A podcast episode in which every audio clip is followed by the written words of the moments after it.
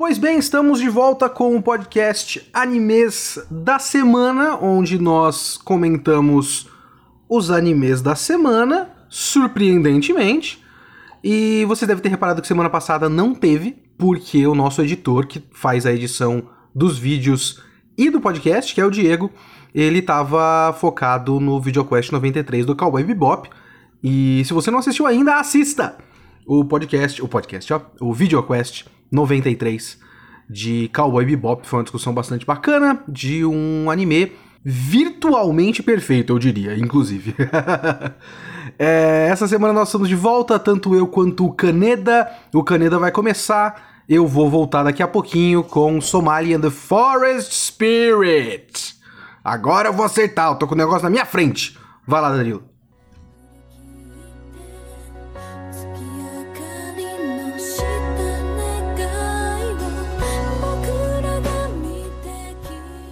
E estamos de volta com animes da semana, depois do recesso aí do tão aguardado VideoQuest 93 de Cowboy Bebop.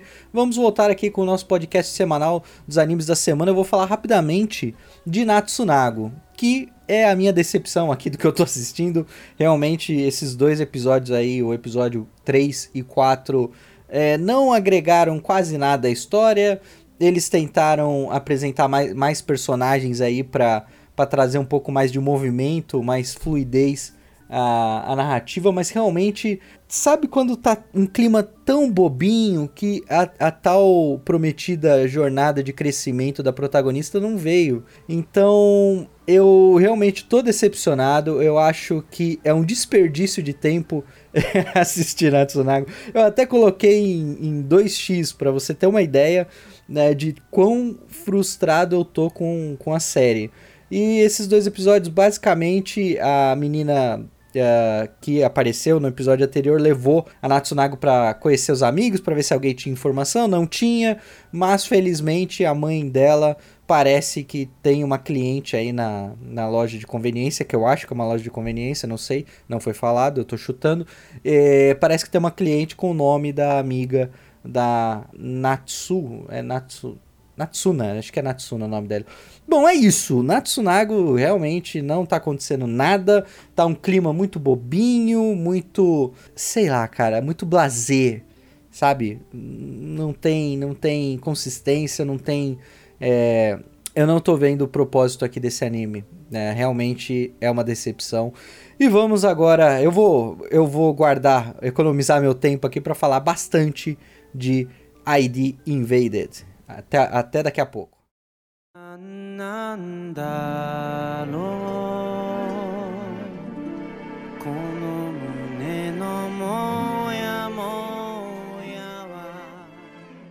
Muito bem, vamos lá para Somalia and the Forest Spirit.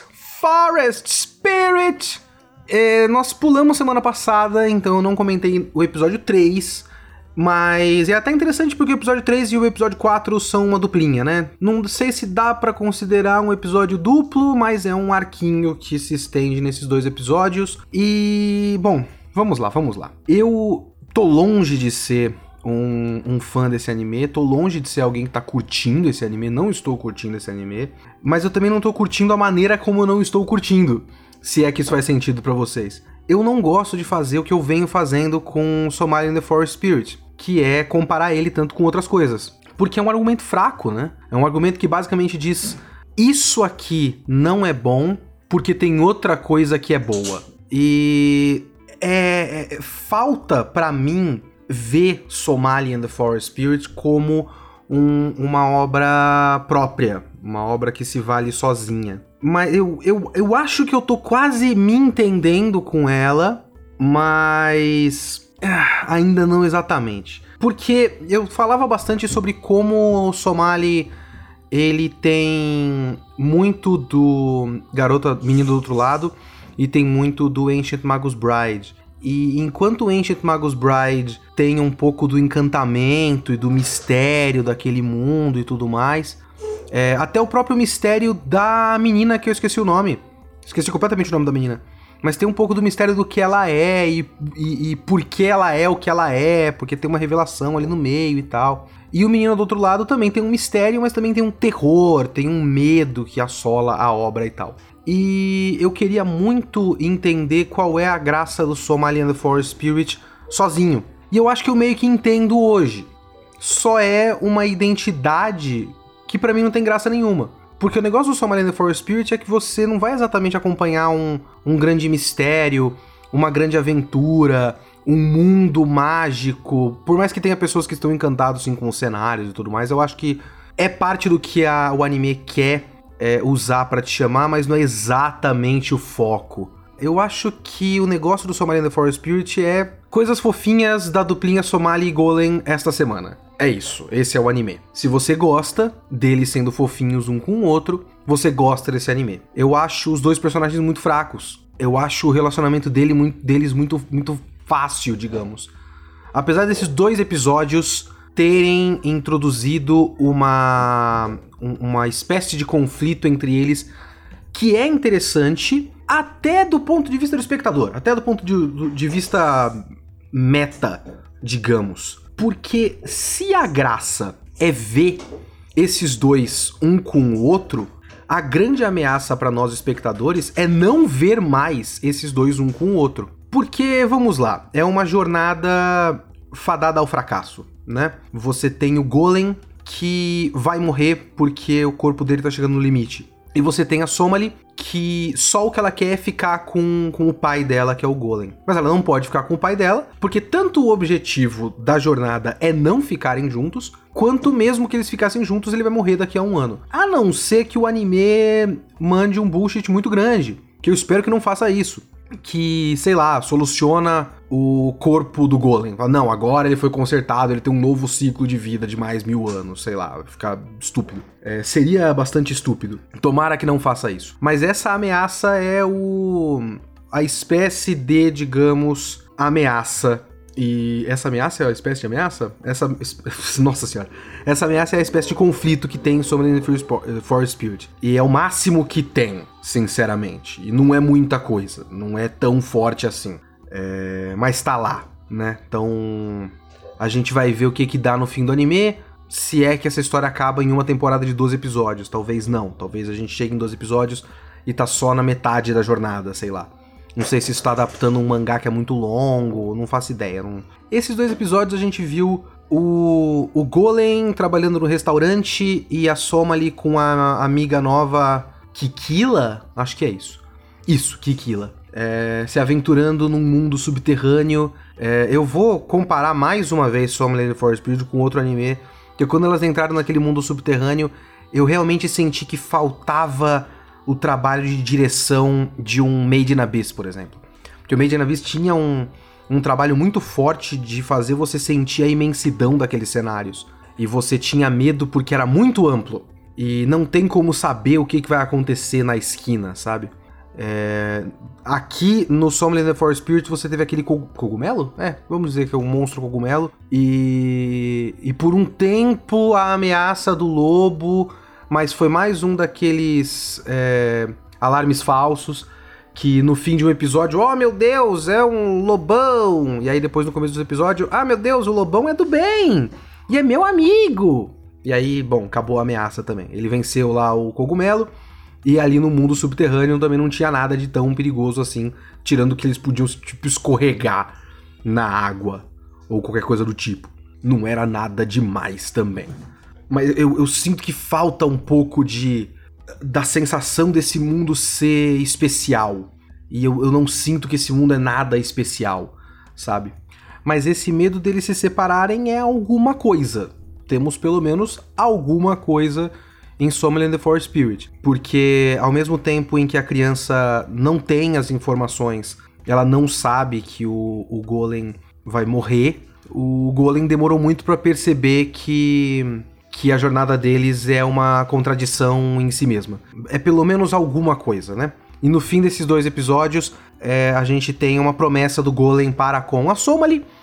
E é uma promessa que é uma mentira, porque ele prometeu ficar para sempre e ele não vai ficar para sempre. Então a gente tem que ver o que, que vai se dar no fim da história. É, mas aí que tá também um outro problema que eu tenho com essa com, com esse anime, que é em quatro episódios ele não criou para mim pelo menos personagens interessantes por si mesmos. O Golem é completamente sem carisma nenhum e a Soma ali é só menina fofinha, design fofinho, sabe? E nenhum outro coadjuvante até o momento foi exatamente é, interessante ou marcante. E o mundo, para mim, talvez seja o que uh, uh, eu, eu entre em maior conflito com os ouvintes. O mundo, para mim, também é, é só alguns cenários bonitos de vez em quando, mas não, não, me, não me evoca nenhum sentimento de exploração, não me evoca a vontade de conhecer nada e nem ninguém desse mundo é, nada da política, digamos assim.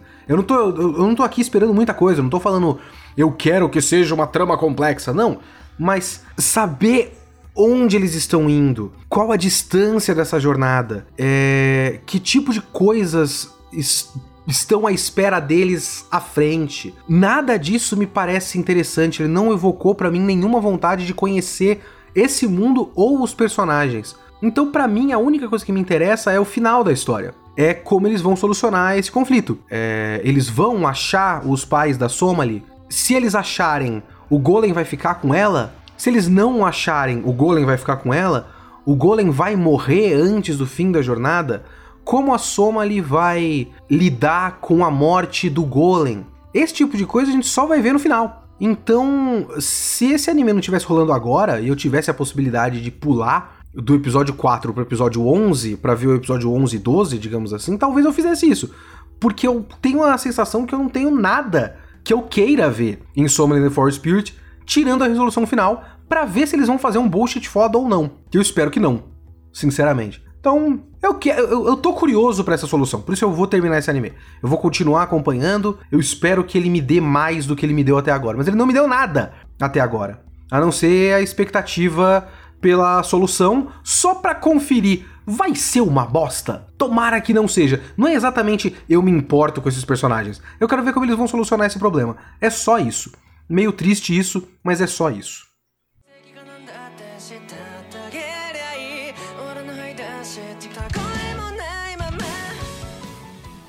Bom, agora chegou minha hora de falar aqui de ID Invaded, ou id Invaded, como você preferir, mas, bom, dessa vez eu consegui assistir o, todos os episódios que saíram até o episódio 6, né? Então eu vou cobrir três episódios em um podcast só. É muita coisa, então eu vou tentar resumir um pouco uh, os principais fatos, porque realmente é, eu tô surpreso com a qualidade narrativa dessa história. O traço tá bem genérico, realmente é, os personagens não estão bem é, desenhados ali. Até tem um momento ali no, no episódio 5 que aparece um tal de Kazu. É no 5 ou no, ou no 6? Não, no episódio 4 mesmo. No episódio 4, onde aparece um tal de cura, que depois no episódio 6 a gente acaba.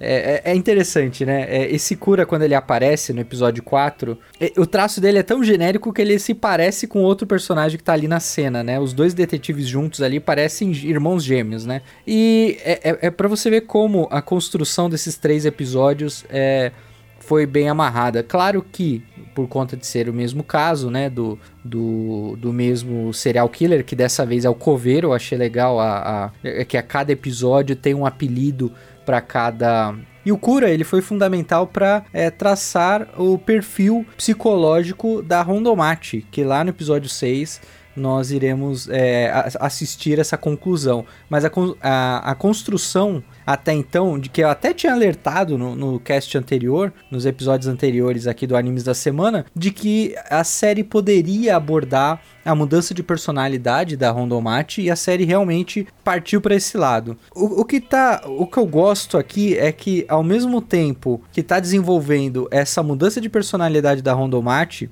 com, e com o passado do Saika, Sai, ai caralho, eu sei. Saikaido, travo para falar o nome dele. Então, ao mesmo tempo, vou voltar. E o Kura ele foi fundamental para traçar a personalidade, a mudança de personalidade da Rondomate, né, que é algo que eu tinha alertado nos casts anteriores aqui, comentando do que a série poderia partir por esse lado e realmente foi. Então o Kura, ele ele aparece no episódio 4 para na sequência do episódio 6 ali ter a, a, a consequência ali da, da explosão da armadilha que o que o Kazuta criou ali para poder escapar, né? Mas é, uma coisa que eu tô gostando dessa série, é, lembrei aonde eu queria chegar, que é o seguinte: a série ela tá cumprindo alguns requisitos que eu, eu comentei anteriormente, que é o que? Tá traçando o perfil psicológico ali da, da Rondomate, as mudanças, consequência principal do, do, do, fato dela ter sido ferida ali pelo perfurador, né? E aí uma surpresa no final do episódio 4 é que o Kazuta, uma das vítimas do perfurador, também está vivo e atuando, e isso é bem legal né? Então essa mudança de personalidade é um ponto que eu gostei, que eu, que eu queria que a série abordasse e realmente ela foi por esse caminho. Outro ponto que eu duvidava que a série ia partir, que é com relação à a, a conspiração do John Walker. Né? Mas isso eu vou falar mais pra frente, né? E um outro detalhe que eu tô gostando também é desenvolver mais sobre o Saikaido. Eu sempre travo para falar o nome dele. Falando um pouquinho mais da, da de como ele ficou uma pessoa sem sentimentos, sem. Né, não sentimentos, não é tão é, simples assim. Ele ficou sem empatia, lembrei a palavra que eu queria falar, empatia. Ele ficou sem empatia uh, pelas pessoas, ele ele não tem um desejo de matar, mas ele, quando precisa é, matar os serial killers, ele realmente parte por esse lado, porque ele, ele sente que é, é, é, um, é algo que transformou dentro dele após perder a filha. Ele, ele não tem nada que o prenda à realidade, ao mundo da sobriedade, como ele mesmo disse na conversa com o ex-melhor amigo dele, que o detetive até pergunta, né? Você me considera um amigo? E o Sai Kaido responde: Você é uma linha, é uma linha da vida que me acorrenta à razão a, a alguma razão. Ou seja, você é a única ponta de esperança aqui que eu tenho que me prende a, a razão, porque sem você me dar esse trabalho para executar uh, aqui em busca dos serial killers, eu não ia ter motivos para ser racional e talvez ele se transformasse num serial killer que entra. É, é um link direto do episódio 4 com, com o episódio 6 na conversa do, da Rondomate com o Matsuoka, né? Onde o, onde o Matsuoka é, recomenda a Rondomate para ser a, uma das detetives ali a participar da, do poço ali, entrar dentro do poço. Porque, segundo o Rondomate, é, um dos pré-requisitos é ter matado alguém e também ser um serial killer, ou ser um potencial serial killer. Mas é, é a gente vai discutir isso um pouquinho mais pra frente. Não, vamos. Eu não vou. Não preciso seguir a ordem aqui dos episódios, né? Porque estamos num podcast, então eu posso. Vamos conversar livremente, né, Danilo? Porra. Então, essa a ideia dela, da Rondomate, de o subconsciente dela ter, ter manipulado a situação para que os, os policiais caíssem numa armadilha, porque ela, ela meio que raciocinou: olha, eu acho que, a, que a, a possível namoradinha de infância do Kazuta, que até então era o suspeito de ser o coveiro, ela já raciocinou: olha, talvez ela, a, a namoradinha, seja uma suspeita maior do que o Kazuta, porque o Kazuta não tem intenção de matar, é, então ela no inconsciente dela, ela, ela manipulou a situação para que os policiais caíssem numa armadilha, porque ela tinha esse instinto de que talvez te, tivesse alguma coisa errada ali. E foda-se, não sou eu, né? E aí a, o Matsuoka, depois que toda a situação se resolveu, no final do episódio 6, ele junta os fatos e olha, é, eu vou recomendá-la para para ser a detetive brilhante, que mais um tabu respondido aqui, que o detetive brilhante muito provavelmente é realmente o nome do cargo ali da, da, da função de estar no poço, tanto é que quando o perfurador entra no poço para tentar ser um substituto do Saikaido, ele fala a mesma coisa, eu sou um detetive brilhante, então realmente é uma questão de cargo, né? De, de, de, de, tradução literal das palavras ali pelo fansub. E até acho interessante a ideia, só um parênteses aqui, até acho interessante a ideia da agência procurar um substituto aí pro Sai Kaido, colocando o perfurador ali para exercer essa função. E é legal que ele se dá mal, realmente ele até brinca com a situação. A minha perfuração, né, o meu ferimento ali da, da, da cabeça,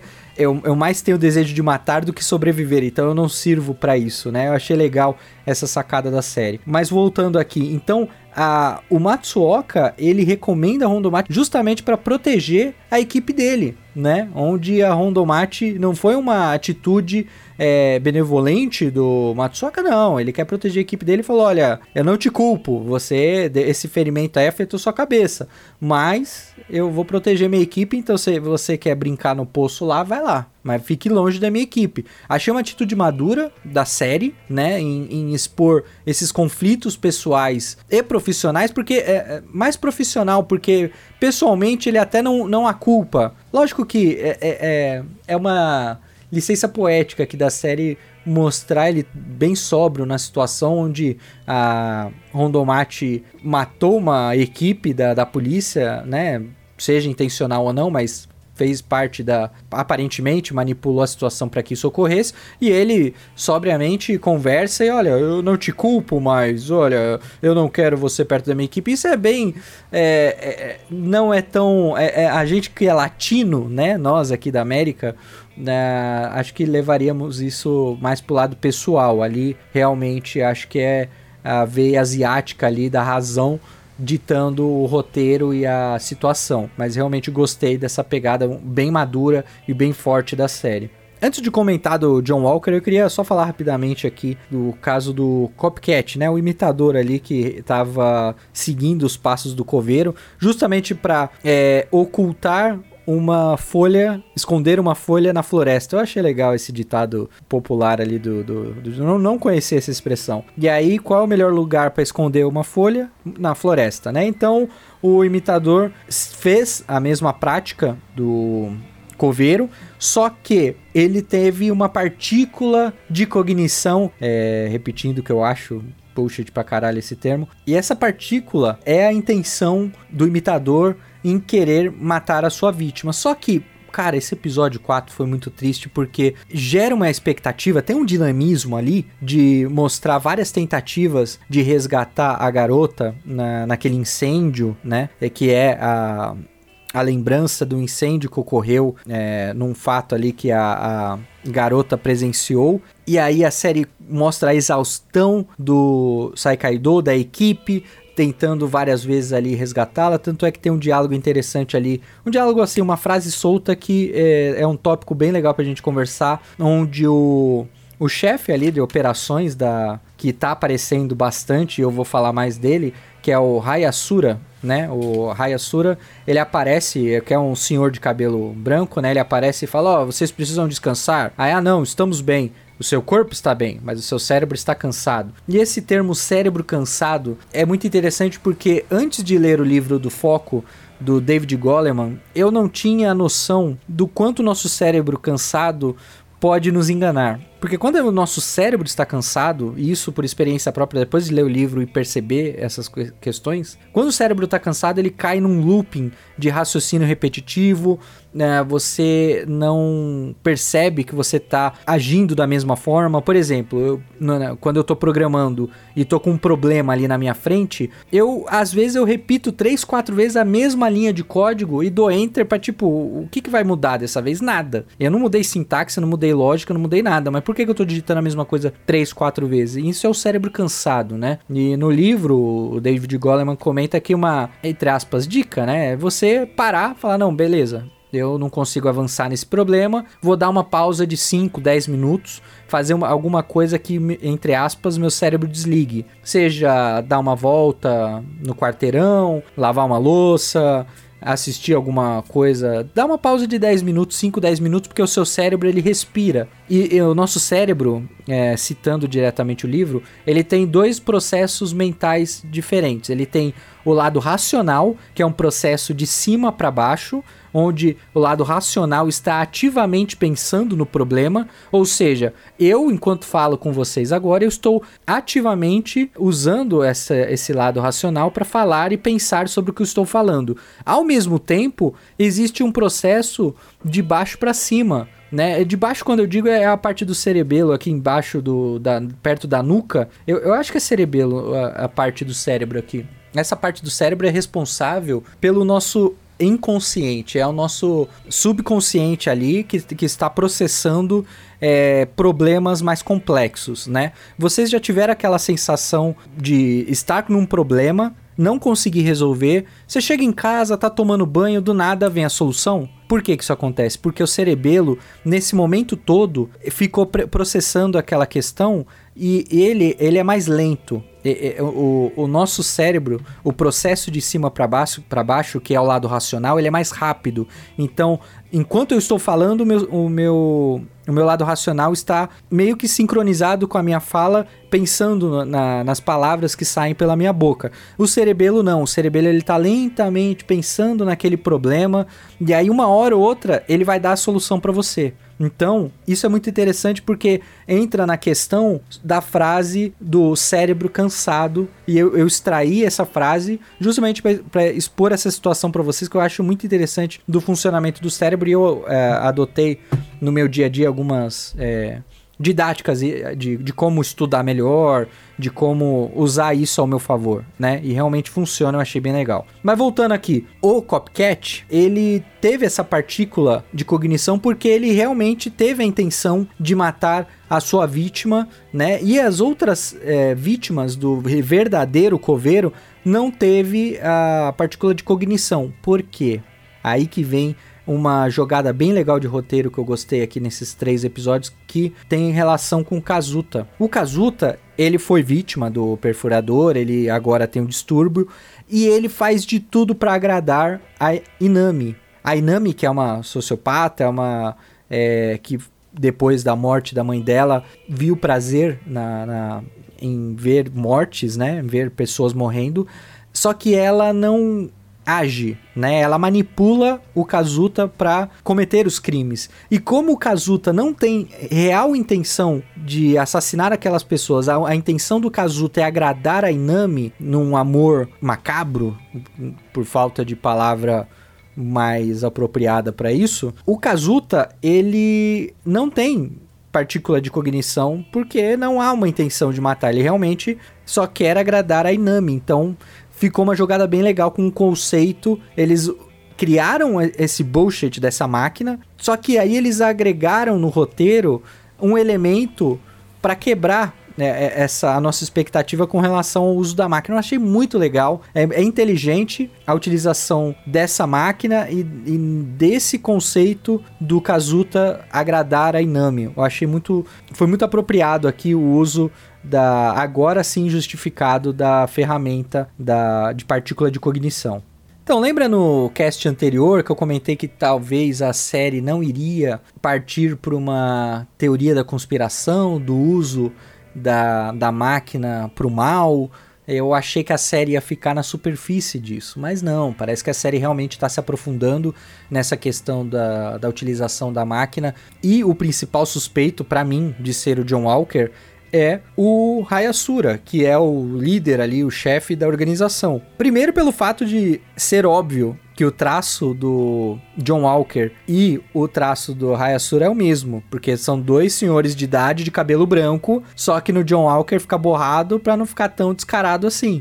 E o Hayasura, ele anda com o cabelo preso para trás, porque se soltar aquele cabelo fica igual do, do John Walker, né? Então demorou para eu perceber isso, até porque a série escondia esse Hayasura, né? Escondia, ele apareceu uma ceninha no, no episódio 1, eu acho, e outra cena bem no final do episódio 2. Então só agora no episódio 4 e 6 ele aparece com uma, um pouco mais de destaque, justamente porque os próprios membros da, da, da, equipe estão suspeitando que alguém seja o John Walker. Tanto é que mostra que o John Walker está. Ele não está aleatoriamente escolhendo os serial killers, ele está pegando pessoas que têm algum traço em comum. A primeiro link óbvio que apareceu foi do perfurador com o com o Kazuta, né? Os dois é, o Kazuta que é vítima do perfurador, então o John Walker entrou em contato com os dois.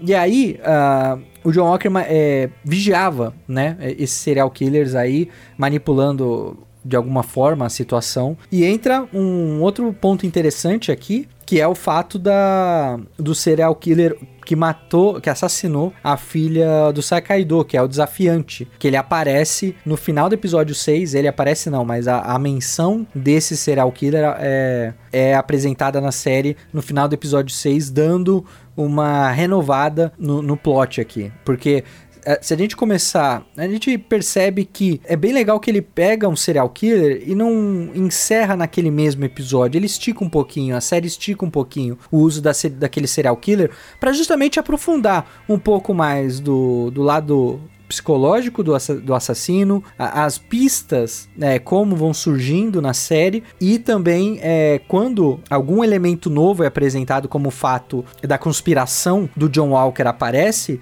a série abre uma bifurcação para dois caminhos, ó. Existe o John Walker, mas também existe o desafiante. Então, quem é quem aqui? Será que o desafiante é manipulado pelo John Walker ou o desafiante é o John Walker? Também tem essa, né? Talvez o, o assassino da filha do Saikaido seja o próprio John Walker que tá por trás disso tudo. Então, a série começa a abrir alguns lados interessantes, ao mesmo tempo que aprofunda a questão da rondomática. Eu gostei pra caramba, ela provocativa é, com, contra a Inami, ela dando várias indiretas para justamente extrair mais informações da Inami, ela não tem pudor em falar: "Ah, não, eu beijei o Kazuta", porque você sabe, né? A gente tem algo em comum, né? E isso eu achei bem legal e mostrou que ela é, não tem mais o lado humano de se segurar nos instintos ali. Você viu que ela atirou, né? Não na Inami, mas atirou justamente para provocar o Kazuta ali naquela situação e, e, depois se defendeu e matou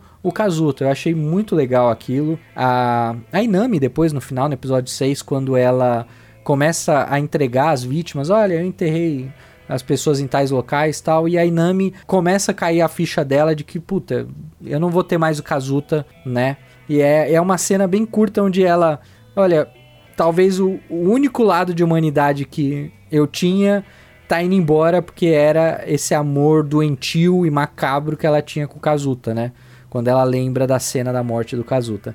Então a série tá, tá bem interessante, eu tô gostando pra caramba. Realmente tá me surpreendendo bastante o ID Invaded. Eu espero que vocês comentem mais sobre o ID Invaded. Não sei se o pessoal tá dropando a série por achar um pouco repetitiva nas cenas de tentativa de desvendar o caso, mas é que eu gosto de mistérios. Eu gosto de séries que é, apresentam alguns mistérios e vão expondo aos poucos ali Uh, é um pouco da minha veia de, de, série policial americana que eu curto bastante. Mas eu aguardo os comentários de vocês aqui sobre o, esse episódio do, do Animes da Semana. Vai lá, Kitsune, finaliza esse cast aí e até a próxima semana.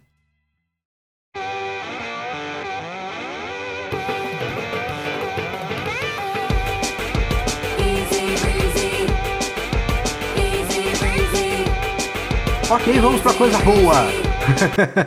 Vamos para Keep Your Hands Off Eizouken, episódios 4 e 5.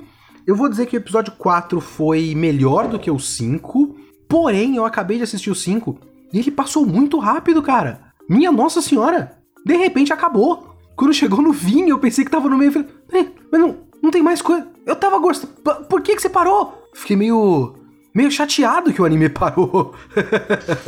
Mas o episódio 4 para mim foi bem mais interessante. Porque, vamos lá, no episódio 4, que, que aconteceu, foi o episódio da tentativa de finalizar o vídeo, a quantidade de concessões que elas tiveram fazer, que fazer para finalizar esse vídeo e apresentar para conseguir a verba. E aí foi a apresentação do vídeo para conseguir a verba. E foi tudo perfeito. Foi um episódio maravilhoso. Um episódio assim 10 de 10, sabe? Tanto a parte delas fazendo as concessões e do quanto dói para cada uma delas fazer essas concessões, de. É engraçado porque depois de eu assistir o episódio 4, eu fui assistir o episódio 5 e eu fiquei olhando a abertura do, do anime Keep Your Hands Off Eizouken e o quanto a abertura é econômica e provavelmente tem muito a ver com o, o que as meninas da série fizeram nesse videozinho delas. Porque é basicamente, cara, se a gente for desenhar cada um desses quadros à mão, a gente vai ter que trabalhar por 30 dias sem dormir 24 horas por dia, o que é simplesmente impossível. Então a gente vai vai fazer zoom em imagem estática, vai fazer traveling em imagem estática, vai pegar um, um loop de quatro quadros da saia da menina balançando e vai manter nesse loop de quatro quadros da saia da menina balançando pra gente ocupar tempo. Porque se a gente fizesse tudo certinho, a gente teria. A gente faria dois segundos de animação com vários e vários quadros. Mas se a gente fizer um loop de quatro quadros e fizer um traveling, a gente consegue uns 10, 15 segundos, cara. É muito mais do que antes, só que muito mais economicamente. Só não é lindo, maravilhoso, mas é o tipo de coisa que tem que fazer. E aí você vê a abertura do Eizouken, mais a abertura do que o próprio anime. O anime, para mim, ele é.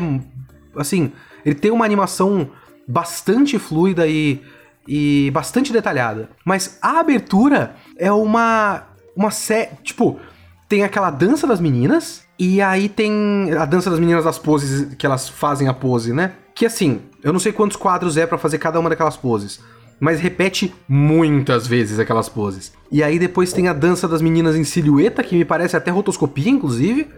E depois é um monte de imagem estática.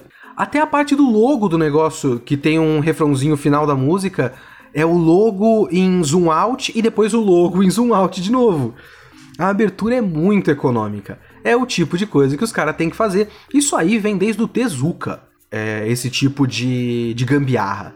Esse tipo de gambiarra é o que define a estética anime, e essa estética anime foi definida pelo Tezuka, de fazer zoom em imagem estática, fazer uma, um desenho longo e fazer um traveling pelo desenho longo, porque ele tinha que fazer animação para televisão e é, a, a coisa estava começando e ele estava economizando dinheiro da animação, mas ele era um pioneiro. E ele foi fazendo o que dava. E o que dava é o que define a estética é, da animação japonesa para televisão, pelo menos até hoje. E ver esse processo nascendo da necessidade é muito interessante. E aí depois você vai ver aquela apresentação que primeiro você consegue ver aqueles momentinhos que elas deram uma economizada e ver que assim, eu vou dizer que a, a animação que elas apresentaram parece um tanto melhor do que três mina que nem tem um computador próprio no estúdiozinho, três mina com duas mesas conseguiriam fazer na escola, sabe? Eu vou vou criticar nesse ponto aí.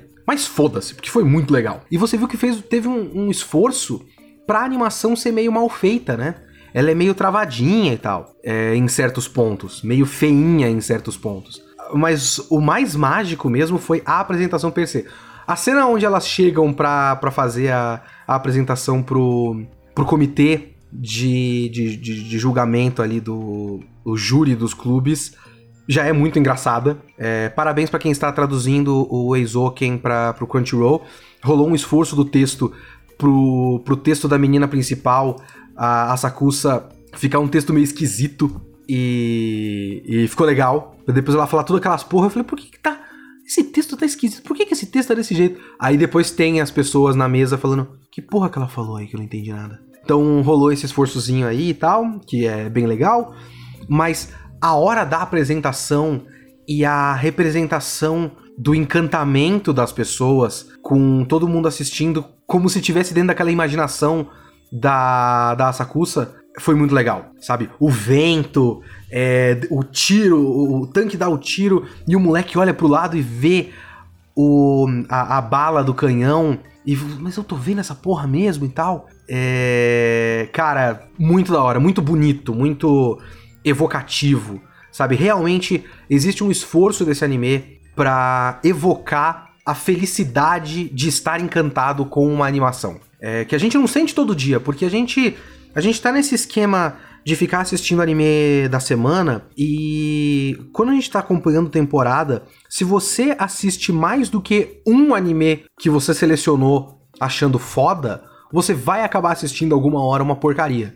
Ou você é muito impressionável, ou você vai acabar cruzando com alguma porcaria. e a gente acaba meio que se desencantando com a coisa, sabe? Tipo, anime acaba virando só mais um bagulho que você assiste. E o Eizouken meio que evoca a sensação de você assistir algo e sentir que aquilo é especial, sabe? E que foi o que eu senti com o episódio 1 do Eizouken. Eu tô, eu tô sentindo constantemente, claro que depois você vai se acostumando com a coisa e vai ficando mais normal, né? Mas o episódio 1 do Eizouken para mim foi muito próximo da sensação que as pessoas da série sentiram assistindo aquele vídeo no episódio 4, sabe? Aquele caralho, que bom que eu consigo assistir isso. É, é uma sensação de, de felicidade de, de poder presenciar esse bagulho. É bem legal, é bem legal. O episódio 5 foi menos interessante, mas ainda foi muito divertido. E como eu falei, ele passou muito rápido. É, depois das meninas fazerem aquela apresentação que impressionou todo mundo, elas foram contratadas para fazer a animação do, do robô da escola. E aí, claro, tem a, as sequências de imaginação de como é o robô e tal. Mas a parte mais interessante para mim foi a parte da exploração delas, porque me lembra bastante o que o Miyazaki fala. O Miyazaki sempre fala que, ou pelo menos ele falou uma vez, eu falo sempre fala, eu não, não tô com ele todo dia pra saber. Mas o Miyazaki chegou a falar uma vez que falta falta para as animações de hoje a sensação de que realmente ela tá. O, anime tá extraindo da realidade do mundo e não de outros animes. Eu tenho muito essa sensação com muito anime por aí, que realmente dá a sensação que os caras que estão fazendo assistiram animes e agora estão fazendo animes, e, e não eles têm uma história para contar que tem a ver com o nosso mundo e ele vai contar através da animação. E o que as meninas fazem no meio da série é, tá, a gente não, a gente não vai fazer live action com atores, mas é bom a gente ir no lugar e, e sentir a sensação desse lugar para se inspirar e para poder depois passar a sensação desse lugar com mais é, precisão. É, tá certo que depois também tem uma discussão com o robô gigante, com a vontade de extrapolar a realidade. Porque se você pensar em robôs e pensar em robô bípede gigante, pensar em Gundam, Mazinger e tudo mais, é, é, estúpido. A ideia de ter um robô gigante é estúpida. É lógico que um tanque é muito mais. Se você tá usando como arma de guerra, é lógico que um tanque é muito mais eficiente. Um tanque é uma nave, né? Um, uma aeronave.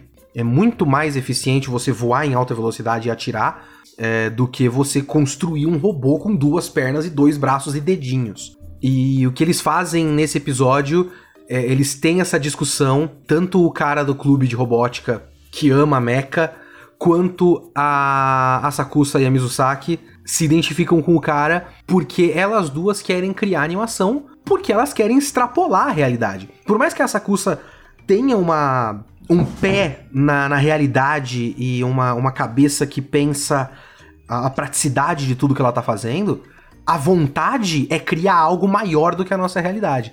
É usar a animação para fazer o que você não pode fazer na vida real, sabe? Mas isso é muito interessante desse episódio também, que é, é entrar na discussão de, tá, a gente tá extrapolando a realidade, mas essa realidade tem que nascer essa, essa, extrapolação da realidade só pode extrapolar a realidade se você partir da realidade.